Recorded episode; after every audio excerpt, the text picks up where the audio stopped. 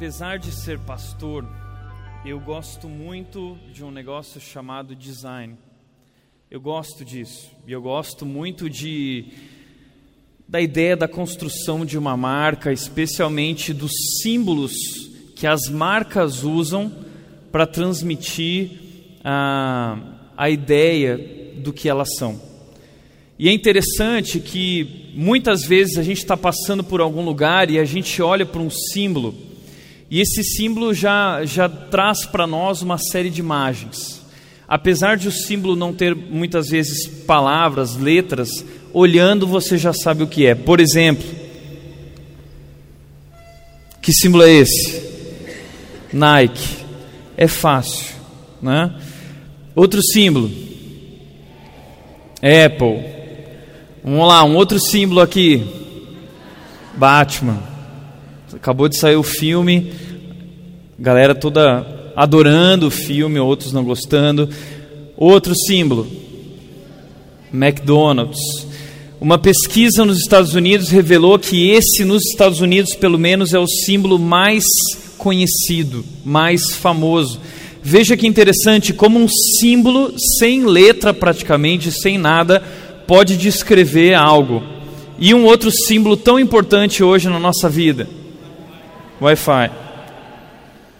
A nossa vida hoje depende desse símbolo. Né? A gente não consegue viver num lugar onde não exista Wi-Fi. Wi-Fi se tornou uma das necessidades básicas do ser humano. Então veja, cada um desses símbolos remete a algo. Mas hoje eu quero falar sobre um outro símbolo. Eu quero falar sobre esse símbolo aqui. Eu quero falar com você sobre a cruz. E eu quero dizer para você que esse sim é o símbolo mais famoso do mundo, símbolo mais famoso do universo. Mas apesar de tão famoso, ele é tão incompreendido. Muita gente diria: não, Tiago, mas é fácil, esse símbolo fala de Jesus, esse símbolo fala de amor, esse... mas você realmente entendeu a profundidade do significado desse símbolo? É sobre isso que eu quero falar hoje aqui. Eu quero compartilhar com você uma história, mas não é uma história qualquer, é a história mais importante do mundo. E vou dizer que a sua vida depende do entendimento dessa história a tua vida, a tua eternidade, o que será você depois dessa vida aqui, como você vai viver, tudo depende de como você compreende esse símbolo. É por isso que eu quero falar sobre esse símbolo e a história por trás desse símbolo, para que você, de uma vez por todas, possa entender o que ele realmente significa e se render a ele então e viver uma novidade, uma nova vida. E eu quero contar essa história de uma maneira bem simples. Três pontos eu quero trabalhar que vão resumir o que significa essa história, tá bom? Talvez um dia alguém perguntou para você o que significa esse símbolo e você não soube direito explicar o que significava. Eu vou te ensinar a explicar através de três pontos bem simples, tá bom? Primeiro ponto, Deus forma. Segundo ponto, o pecado deforma.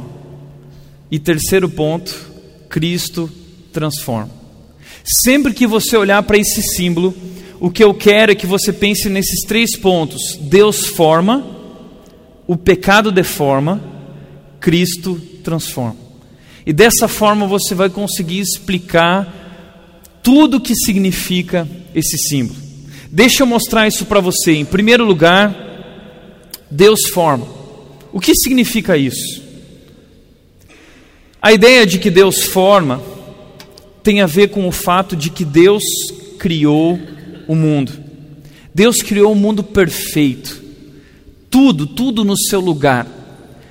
A gente ouve teorias a respeito da evolução, do Big Bang, de explosões, de uma série de coisas, mas a verdade sobre esse assunto é que foi Jesus, foi Deus que, através de Sua palavra poderosa, diz Gênesis 1:1, que no princípio Deus criou os céus e a terra. Então Deus criou o mundo. E mais do que isso, Deus criou um mundo perfeito. Gênesis 1:31 diz que depois de Deus ter criado todas as coisas, Deus olhou e ele viu que tudo havia ficado bom. Tudo havia ficado muito bom. A ideia no hebraico é a ideia de que Deus olhou para a criação e ele falou: "Uau! Ficou sensacional". E ele ele teve prazer naquilo que ele fez, porque ele percebeu que havia harmonia perfeita em tudo. Ou seja, Deus criou o homem e a mulher, Deus criou os animais, Deus criou a natureza e tudo funcionava perfeitamente. Veja, a Bíblia diz que Deus ia tomar chimarrão. Eu sou gaúcho, então Deus ele ia tomar chimarrão com Adão e Eva lá no jardim do Éden. Todo final de tarde, Deus ia caminhar no parque ecológico lá com Adão e com Eva, e eles curtiam aquele momento juntos todos os dias. Então o homem e a mulher tinham uma relação perfeita com Deus, eles viam a Deus, eles caminhavam com Deus, eles conheciam Deus perfeitamente. Era uma relação muito boa. Mas não só isso, o homem e a mulher, eles tinham uma relação perfeita entre eles. Não existia DR entre Adão e Eva. Não existia briga, não existia discussão entre Adão e Eva. Eles estavam alinhados, eles compreendiam, cada um compreendia quem era e o relacionamento deles era perfeito. Terceiro lugar, existia uma relação perfeita também entre o homem e a natureza. A natureza servia o homem, o homem servia a natureza e nenhum é, destruía um ao outro. Era tudo perfeito. Deus criou o mundo assim. Muita gente às vezes pergunta: puxa, mas por que, que Deus é, criou o mundo do jeito que ele é? Deus não criou o mundo do jeito que ele é. Deus criou o mundo perfeito e nós estragamos esse mundo. Como assim nós estragamos esse mundo? O que, que significa isso? É o seguinte: Deus, quando criou o mundo perfeito, ele tinha um plano.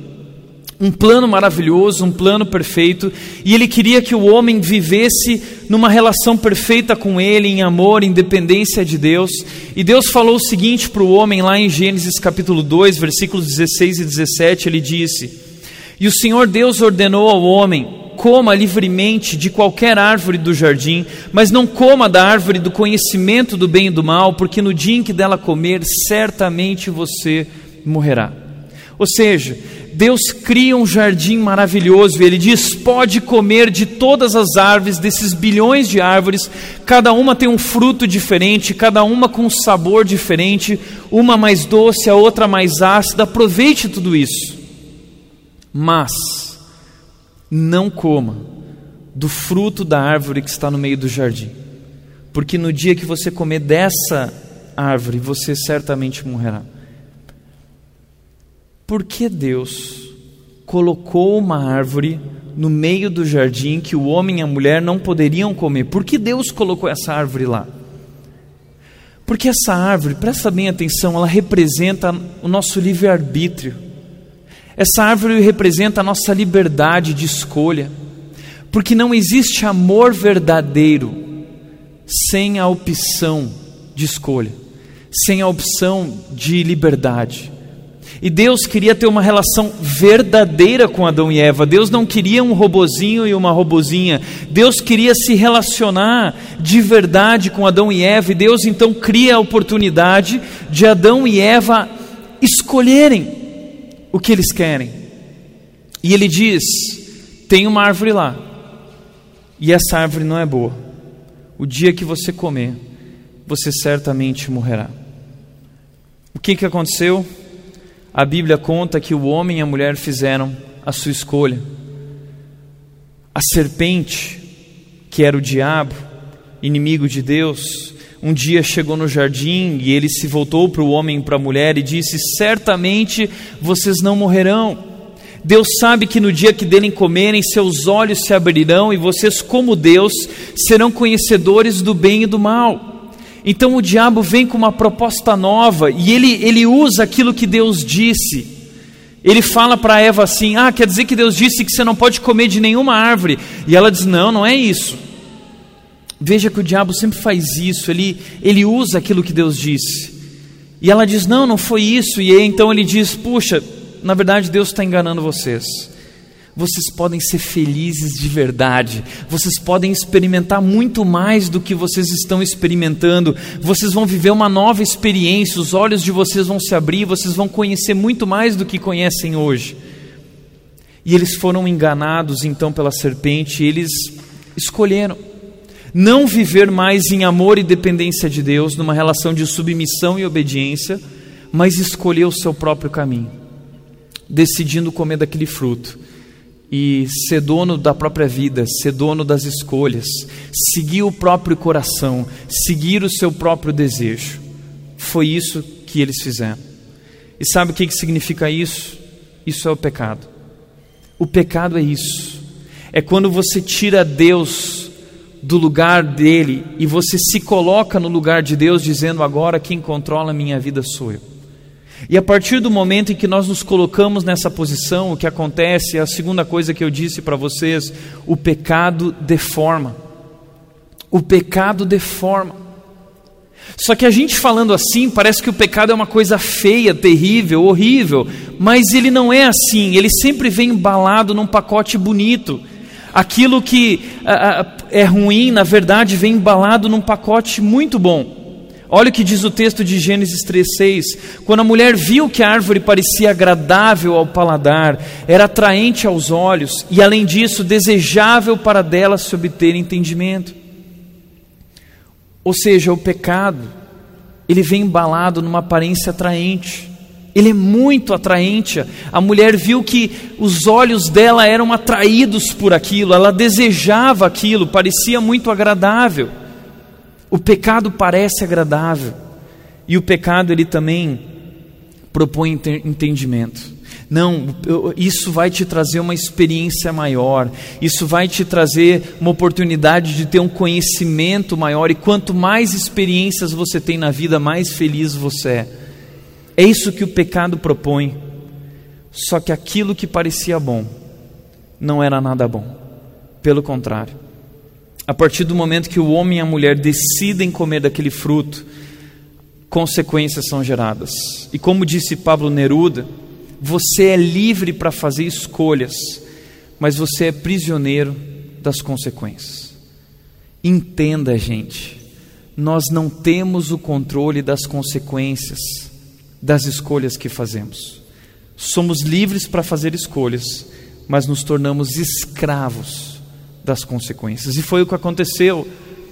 Por isso que todos nós hoje vivemos essa condenação que nós vamos entender já já, porque porque nós nos tornamos escravos da decisão desses homens, os nossos pais do passado. Com isso, a primeira consequência é que o pecado gera morte. Deus havia avisado: não façam isso, porque certamente vocês morrerão. É claro, Deus é o criador da vida, Deus é a fonte da vida. É como um computador, no momento em que eu tiro a, a energia, o cabo de energia, esse computador ele tem vida limitada. Assim nós também, nós somos separados de Deus por causa do pecado, porque Deus não habita na presença do pecado. O homem e a mulher foram retirados do jardim e condenados a viver agora por conta própria. E com isso o pecado gera morte. Romanos 6, 23 diz que o salário do pecado é a morte. O que significa o que é essa morte? Em primeiro lugar, é a morte física. Segundo lugar, não apenas a morte física, que é tão dolorida, é tão difícil, nós vermos pessoas que nós amamos morrendo, indo embora, é tão difícil, porque porque nós não fomos criados para lidar com a morte, nós somos criados para viver eternamente, mas por causa do pecado nós morremos, por causa do pecado as pessoas que nós amamos morrem. Mas essa morte também significa uma morte espiritual. E o ser humano, ele não é só físico, só corpo. O ser humano, ele tem um lado dele na sua vida que é espiritual. E é por isso que nós andamos tão angustiados. É por isso que nós temos tantas doenças. Porque nós vivemos distante de Deus e nosso espírito está gemendo, porque ele precisa de Deus. E esse pecado ele gera morte eterna. Para sempre morto. Vida nunca mais. A Bíblia diz em Romanos 5,12: Portanto, da mesma forma como o pecado entrou no mundo por um homem, e pelo pecado a morte, assim também a morte veio a todos os homens, porque todos pecaram. Ou seja, essa consequência, acabou se tornando uma bola de neve e se espalhou para toda a humanidade, porque todos nós pecamos, todos nós nos tornamos pecadores. Então hoje o fato da morte existir é porque nós fizemos as escolhas erradas. Mas o pecado não apenas traz a morte, mas ele traz a ruptura. O texto diz, Romanos 3, 23: Pois todos pecaram e estão destituídos, separados para sempre da glória de Deus. E o homem, a mulher, não pode viver sem a glória de Deus, nem a natureza. E é por isso que nós vivemos num mundo em caos, um mundo que está se destruindo. Primeira ruptura que houve foi na relação de Deus com o homem. Diz que quando depois que Adão e Eva pecaram, quando Deus foi para o jardim, ele não encontrou Adão e Eva mais, eles tinham se escondido. E Deus fala o que foi que aconteceu. E aí Adão já começa dizendo: "Não, a culpa é dela", e ela a culpa é dele, e um começa a colocar a culpa no outro, e ali começa em primeiro lugar a ruptura com Deus. Eles se escondem de Deus, eles fogem de Deus, eles vão procurar viver a vida agora longe de Deus. E foi ali que começou a barreira que foi criada entre Deus e o homem, a inimizade entre Deus e o homem. Segunda barreira que é criada ali é essa barreira entre o homem e uma mulher, porque o homem diz é ela, a mulher diz é ele, e ali já começa a existir então o machismo, dizendo que não, eu sou a solução do mundo e o problema é ela. E as mulheres ali se levantam com o feminismo, já dizendo: não, nós somos a solução do mundo, o problema são eles. E eternamente homens e mulheres vivem essa ruptura de machismo e feminismo e tantos outros problemas no casamento, na família, nas relações. Por quê? Porque a relação do homem e da mulher com Deus foi quebrada e eles já não conseguem mais se entender. E terceiro lugar, uma ruptura na relação entre o homem e os outros. Logo, o primeiro filho, Caim, matou o seu irmão Abel. Muito antes de existir Rede Globo de televisão, muito antes de existir novela ou filmes violentos ou jogos violentos, muito antes de existir qualquer coisa, o pecado já habitava no coração humano. E a Bíblia diz que é do interior do nosso coração que o pecado vem com a maldade, com a violência, com essas coisas que destroem a nós e a todos. Essa ruptura com a natureza também, ou seja, o pecado trouxe ruptura em tudo. É por isso que nós vivemos num mundo em caos. Nada mais funciona, nada mais funciona sem Deus. A vida não funciona sem Deus. Talvez você diz, puxa, mas por que uma decisão tão pequena gera consequências tão grandes e tão graves? Por que isso? Porque Deus não podia simplesmente virar para Adão e Eva se ele é bom, ele não é bom. A gente vive falando que Deus é bom. A gente vive falando que Deus é amor. A gente vive falando que Deus é tão maravilhoso. Por que, que esse Deus que é bom, amor e tão maravilhoso, por que ele não virou para Adão e Eva e disse: Ah, quer saber? Estão perdoados. Vamos se abraçar aqui, está tudo certo. Eu vou fazer de conta que eu não vi. Vamos começar de novo. Por que, que Deus não fez isso? Por que, que Deus simplesmente não disse: Eu perdoo vocês? Sabe por quê? Porque Deus não podia fazer isso. Porque apesar de Ele ser um Deus bom, apesar de Ele ser um Deus amoroso e maravilhoso, Ele é um Deus justo. Ele é um Deus santo, santo, santo. E ele precisa agir de acordo com o seu caráter por inteiro. Se ele é um Deus justo, alguém precisa pagar o preço por aquele pecado, porque veja, o problema que nós não entendemos a cruz é que nós não entendemos ainda a gravidade do pecado. Veja só, o que, que o pecado é? O pecado, em primeiro lugar, ele é uma dívida. O pecado é uma dívida. No momento em que nós assumimos viver por nossa conta, nós demos a Deus um prejuízo na criação, em tudo que Ele criou, e alguém tem que pagar por isso. Veja o que disse o pastor Tim Keller: ele diz, em qualquer relacionamento onde existe algum dano ou prejuízo, o custo será pago por alguém. Se nós sairmos aqui no estacionamento e eu bater no seu carro, eu vou ter que pagar. O que aconteceu com o pecado é que nós batemos no carro de Deus, grandioso, nós estragamos tudo que Deus criou. E como a gente lida com esse prejuízo? Nós temos uma dívida infinita com Deus. Quem paga essa conta? O pecado é uma dívida, mas o pecado também é inimizade. Guarda isso, sabe o que, que o pecado é? Um teólogo chamado Sproul disse isso. O pecado é uma traição universal. Você não gosta de traição, né? Ninguém quer ser traído. Mas o pecado é a maior traição do universo. O pecado é uma traição universal. Nós traímos a Deus. Todo pecado, por menor que pareça, é um ato de traição para com Deus. E através desse ato de traição, nós viramos as costas para Deus e vamos viver com quem nós queremos e do jeito que nós queremos. Mas em terceiro lugar, o pecado não é só uma dívida, inimizade, o pecado é um crime. Existiu uma lei, Deus disse: não faça, e nós fizemos, nós ultrapassamos o limite nós ultrapassamos a área de segurança, de vida, e nós decidimos viver numa área que não era a área permitida. Nós cometemos um crime. E como disse John Piper, a gravidade de um crime é determinada, em parte, pela dignidade da pessoa e do cargo que está sendo desrespeitado. Então veja o tamanho do crime, a gravidade do, do crime, as consequências do crime, elas uh, dependem da dignidade da pessoa que está sendo desrespeitada. E no caso, quem foi desrespeitado é Deus, o Deus do universo. E ele continua dizendo: se a pessoa for infinitamente digna, infinitamente ilustre, infinitamente querida, santa, justa e ocupar um cargo de infinita dignidade e autoridade, rejeitá-la é um crime infinitamente ultrajante portanto, merece um castigo infinito. Sabe o que aconteceu com a gente? Nós recebemos um castigo infinito.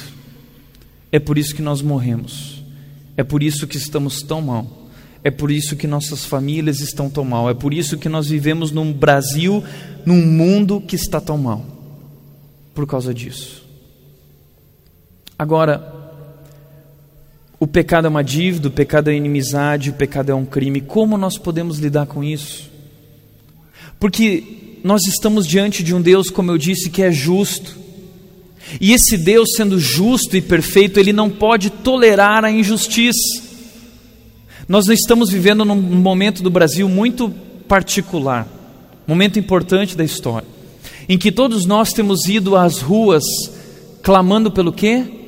Justiça. Está vendo qual é o valor da justiça? Onde há corrupção, onde há crime, onde não há limites, onde não existem regras e as pessoas não são punidas, a sociedade vai se destruindo, a sociedade vai ruindo. E Deus sabia que se não fosse punido, Deus sabia que se não fosse feito justiça, a sociedade ruiria. Imagina o próprio Deus criador e justo criando um padrão de injustiça ou permitindo a injustiça. Deus precisava resolver essa questão da justiça. Mas, como Deus podia resolver isso? Porque se ele fosse um Deus justo realmente, ele teria que matar cada um de nós. Eu não estaria aqui hoje, nem você, nada, ninguém mais nesse mundo, todos nós estaríamos mortos. Por isso o pastor John Stott ele sugere o seguinte: como pois podia Deus expressar simultaneamente sua perfeição no juízo e o seu amor no perdão? Deus é amoroso, mas Deus é justo. Como ele podia ser amoroso sem deixar de ser justo? E como ele podia ser justo sem deixar de ser amoroso? A ideia de Deus foi a seguinte: somente providenciando um substituto divino pelo pecador, de modo que o substituto recebesse o juízo e o pecador o perdão. Sabe qual é a ideia de Deus? Eu vou criar um substituto para que eles não precisem morrer. O substituto vai morrer por eles e eles vão receber o amor, eles vão receber o perdão, e não a minha ira nem a minha justiça. E aí que vem o nosso terceiro ponto. Deus forma, o pecado deforma, mas Cristo transforma. Essa foi a ideia de Deus. E logo lá naquele primeiro momento com Adão e Eva, Deus fez ali ah, peles, Deus fez uma roupa para eles com pele de cordeiro. E provavelmente ali na, foi a primeira vez em que houve o sacrifício. O que, que era o sacrifício? Lá no começo, Deus, para resolver essa questão, Deus disse para Adão e Eva o seguinte: Olha, alguém vai assumir o pecado de vocês para vocês serem perdoados. E Deus cria um símbolo. E qual era o símbolo? Vocês vão matar um cordeiro, um cordeiro perfeito, um cordeiro sem mácula, o melhor cordeiro da família. Vocês vão pegar e esse cordeiro vai ser morto. E ele vai ser oferecido como um sacrifício. E esse cordeiro assume o pecado de vocês e vocês recebem o perdão. Era um símbolo. Mas esse símbolo remetia a algo que viria a acontecer no futuro. Por isso, o primeiro sacrifício foi com Adão e Eva, e eles ensinaram os filhos a fazer sacrifício. Veja que Abel foi lá e sacrificou um cordeiro, mas Adão não sacrificou, mas Caim não sacrificou. Depois nós vemos também na Bíblia Abraão fazendo um sacrifício. E veja o que Deus pediu a esse homem. Deus pediu a esse homem que ele oferecesse o seu único filho.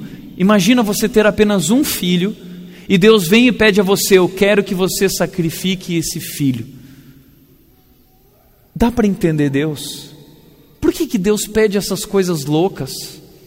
Por que, que Deus faz essas coisas sem sentido? Pedir que um pai sacrifique com um machado o próprio filho. E diz que Abraão e Isaac sobem no Monte Moriá. E lá no Monte Moriá, Isaac é deitado. Então Abraão levanta o machado. E quando Abraão está descendo o machado, diz que um anjo, a presença de Deus, segura o machado. E Deus diz: Não precisa matar seu filho, eu provi um cordeiro. E eles fazem o sacrifício do cordeiro. Agora imagine Isaac deitado naquela cama, vendo o próprio pai matando ele, prestes a matá-lo. Que cena terrível, que cena chocante. Imagina essa história sendo contada para as crianças no futuro, dizendo: Olha, teve um homem, Abraão, que Deus mandou ele matar o próprio filho dele. Imagina as crianças pensando: Ah, meu pai pode me matar um dia. Imagina isso, era terrível para uma criança. O que, que Deus queria com isso? Deus queria chocar. Deus queria chamar a atenção do mundo para aquilo que ele iria fazer, para que o mundo entendesse a grandeza do seu amor e do seu sacrifício.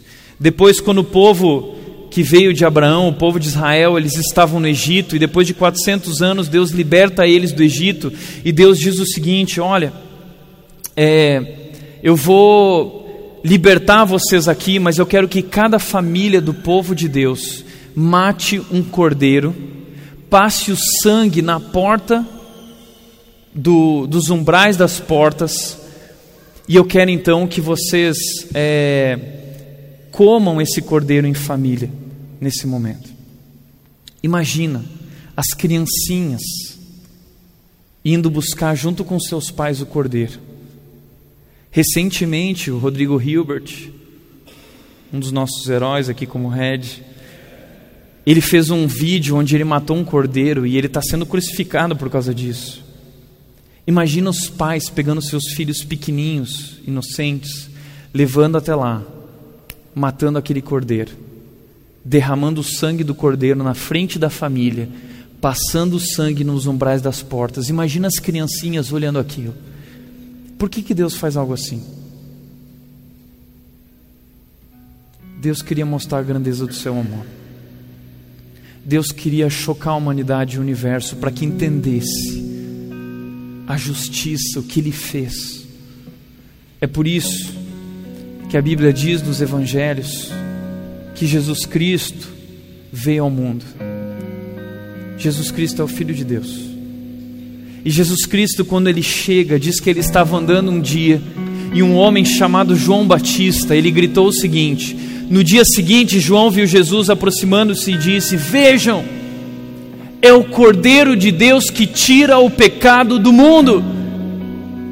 O mesmo cordeiro que Adão e Eva mataram, que Abel matou, que Abraão matou e que na Páscoa eles viveram, agora sim, aquele cordeiro que era um símbolo, agora chegou aquele que é o verdadeiro cordeiro, é Jesus Cristo.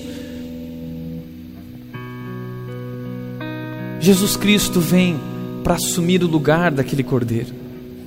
Aquele cordeiro, na verdade, era um símbolo que significava Jesus. Cordeiro é igual a Jesus. E Deus estava mostrando para a humanidade o que ele faria por nos amar. Porque Deus não queria que a história acabasse assim. Imagina que triste seria se nós acabássemos assim, se Deus cria o mundo e de repente tudo acaba porque nós escolhemos errados. Não, Deus amou tanto ao mundo, diz a Bíblia, tanto, que Ele deu o seu Filho para que aqueles que creem no seu Filho não morram, não pereçam, mas tenham uma vida eterna, tenham vida novamente, vida abundante, vida de verdade. Deus não pôde tolerar nos, nos ver distantes dEle.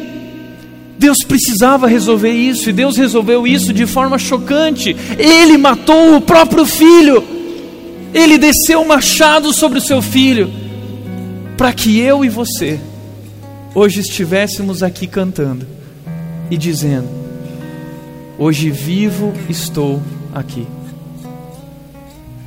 Por isso a Bíblia continua dizendo o seguinte: a salvação, ela é substituição.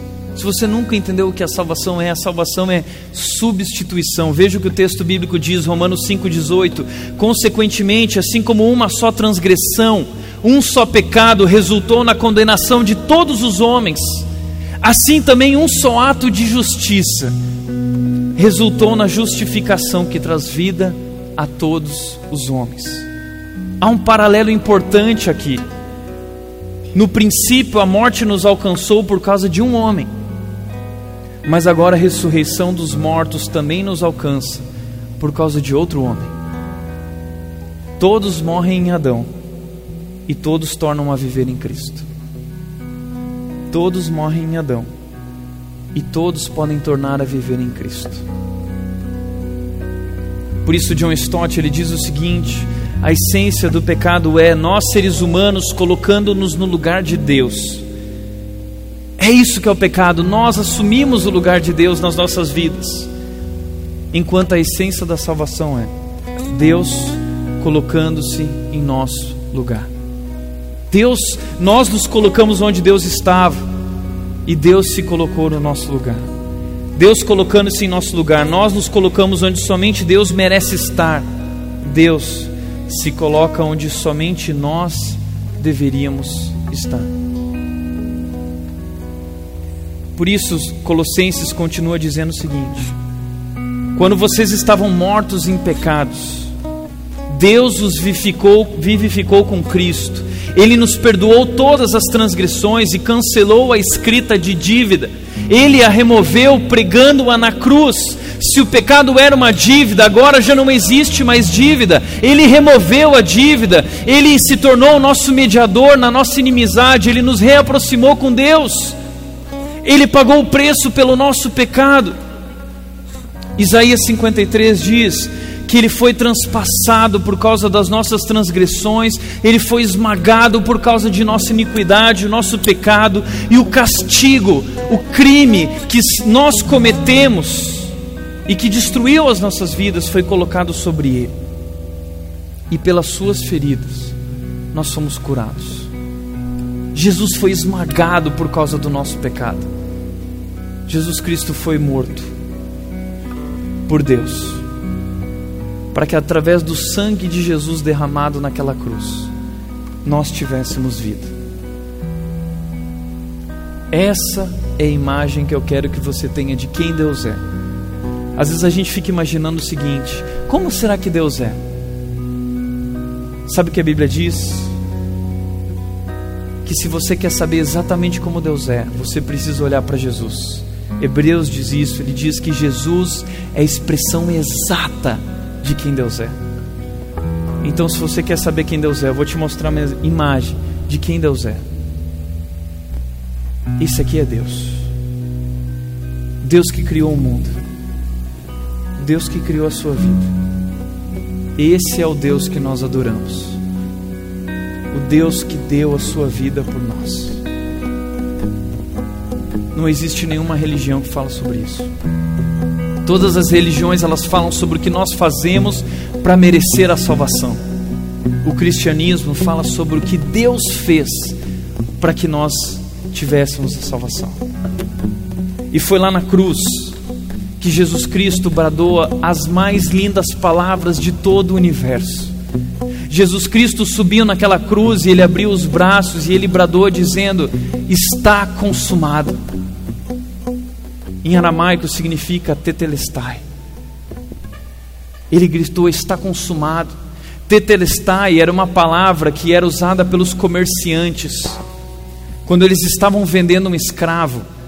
E aí você comprava o escravo, eles pegavam aquela nota do escravo, da mercadoria, e eles carimbavam tetelestai, está pago, está consumado, não existe mais dívida, não existe mais nada, agora é seu, pode ir embora, pode levá-lo.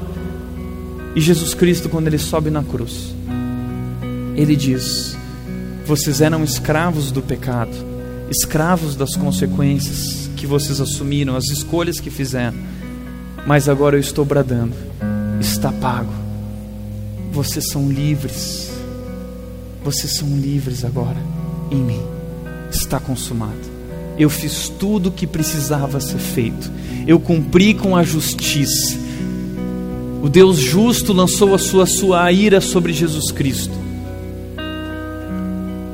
Por isso, salvação é substituição. E o que eu quero que você entenda é que tudo isso é de graça. A salvação é de graça. Romanos 6:23 diz: "Pois o salário do pecado é a morte, mas o dom gratuito de Deus é de graça, é a vida eterna em Cristo Jesus, nosso Senhor." Ele fez isso por amor. E Ele não requer nada de você senão o seu coração de volta para Ele, senão um relacionamento de volta diário. Ele quer estar com você porque você foi criado para estar com Ele. E Ele quer mostrar o tamanho amor que Ele tem por você e pela tua vida. Deus te ama. Deus é louco por você. E Deus nos oferece agora isso de graça. E essa salvação, ela é uma nova vida. O que, que é a salvação? A salvação ela é uma nova vida. 2 Coríntios 5, 17 a 18 diz: Portanto, se alguém agora escolheu a Cristo, se alguém agora está em Cristo, vivendo com Cristo, é a nova criação. As coisas antigas já passaram, eis que surgiram novas. Tudo isso provém de Deus que nos reconciliou consigo mesmo por meio de Cristo. Nós havíamos traído a Deus, mas Ele se reconcilia conosco através do perdão de Jesus, da cruz de Jesus, da obra na cruz. A Bíblia diz em Romanos 8,32 que aquele que não poupou seu próprio filho, mas o entregou por todos nós, como não nos dará juntamente com ele de graça todas as coisas? Deus está oferecendo para nós de volta aquilo que havia no começo, dizendo: Eu vim para que vocês tenham vida e vida abundante. E junto com Jesus e esse símbolo, a cruz, nós recebemos muita vida, vida completa, felicidade completa. 2 Coríntios 5,14 diz que o amor de Cristo nos constrange, porque estamos convencidos de que um morreu por todos, logo todos morreram. E ele morreu por todos para que aqueles que vivem já não vivam mais para si mesmos, mas para aquele que por eles morreu e ressuscitou. Ele vem nos trazer uma nova vida. E nessa nova vida nós não vivemos mais para nós mesmos. Nós não vivemos mais para o pecado que nos destrói, que nos mata, que traz ruptura. Agora nós vivemos para Deus, para Ele que morreu e ressuscitou por nós. Foi por isso que Rodolfo Abrantes, um dia no programa Altas Horas, ele disse o seguinte: Rodolfo Abrantes se converteu profundamente, entregou sua vida a Cristo e ele disse sobre Jesus e a obra na cruz: Se o jeito dele me amar foi dando a vida dele por mim, eu dei a minha vida para ele. Se o jeito dele me amar foi dando a vida dele por mim, eu dei a minha para ele. Esse é o nosso jeito de mostrar o nosso amor por Deus. Nós damos a nossa vida para Ele, para viver para Ele, para viver por Ele. Por isso a salvação é uma decisão. E aqui eu encerro dizendo o seguinte: João 12 diz: Contudo, aos que o receberam, aos que creram em seu nome, deu-lhes o direito de se tornarem filhos de Deus. Você não se torna filho de Deus automaticamente através da obra na cruz. A Bíblia diz que no momento em que você recebe, em que você crê, que você decide crer, você se torna filho de Deus. Por isso hoje eu vim aqui para compartilhar isso com você. Você tem nas suas mãos hoje a decisão mais importante da sua vida. Eu vou crer ou eu não vou crer? Eu vou receber Cristo em minha vida, o amor de Deus, a justiça de Deus imputada a mim através da obra na cruz, ou não? Não vou receber. Eu decido hoje viver com Cristo, em Cristo, ou não, eu decido não viver. A escolha é sua. Mas a sua vida depende dessa escolha. Por isso eu quero te convidar agora a pensar nisso. Olhando para esse símbolo. É isso que esse símbolo significa. A cruz é o amor. A cruz significa amor. Portanto, deixa eu te dizer uma coisa. Nós vivemos num mundo hoje que diz que a Páscoa é o coelhinho, que a Páscoa é isso e aquilo é bonitinho. A cruz não tem nada a ver com o coelhinho. A cruz é sobre o cordeiro. E talvez você diz, puxa, mas essa mensagem é muito pesada para o meu filho. Não é. Quanto antes seu filho for pequeno e ele conhecer essa mensagem, mais cedo ele vai ser impactado pelo amor de Deus. Eu fui impactado pelo amor de Deus quando eu tinha três anos de idade. Eu lembro do dia que eu tomei uma decisão com Jesus, quando meus pais me falaram sobre o cordeiro. Portanto, a Páscoa não é sobre o coelho, a Páscoa é sobre o cordeiro. E na Páscoa você precisa tomar essa decisão. Eu quero te convidar hoje a tomar essa decisão. Esse é o nosso Deus.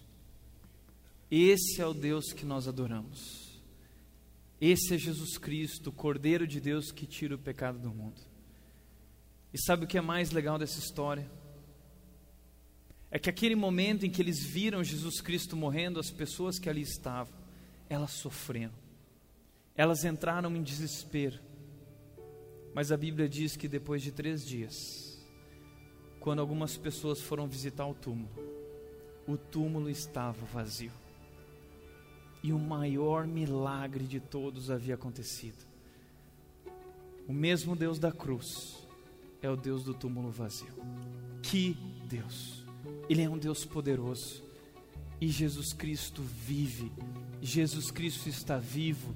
E ele disse aos seus discípulos: Eu estarei para sempre com vocês, até o dia em que eu voltarei, para buscá-los, para que vocês vivam eternamente comigo experimentando a vida que eu sonhei que vocês vivessem ao meu lado. Esse é o nosso Deus. Esse é Jesus Cristo. Portanto, nós não saímos daqui hoje tristes por causa da sua morte, nós saímos daqui hoje celebrando a sua morte, porque ele não está morto, ele ressuscitou. E ele está aqui Hoje, nesse momento, Jesus Cristo está aqui. E Jesus Cristo hoje ele vai com você para sua casa, ele está na sua casa. Jesus Cristo está no seu trabalho com você, ele está conosco, ele vive em nós. Ele está vivo. Ele vive em você, ele quer viver através de você. E nós precisamos comemorar e celebrar isso todos os dias da nossa vida. E eu quero encerrar esse momento comemorando, cantando gritando, batendo palma, pulando e comemorando em Jesus a vitória da vida sobre a morte. Mais uma vez, o amor venceu. O amor de Deus sempre vence. Eu quero te convidar a abrir teu coração para receber esse amor de Deus tão maravilhoso em sua vida.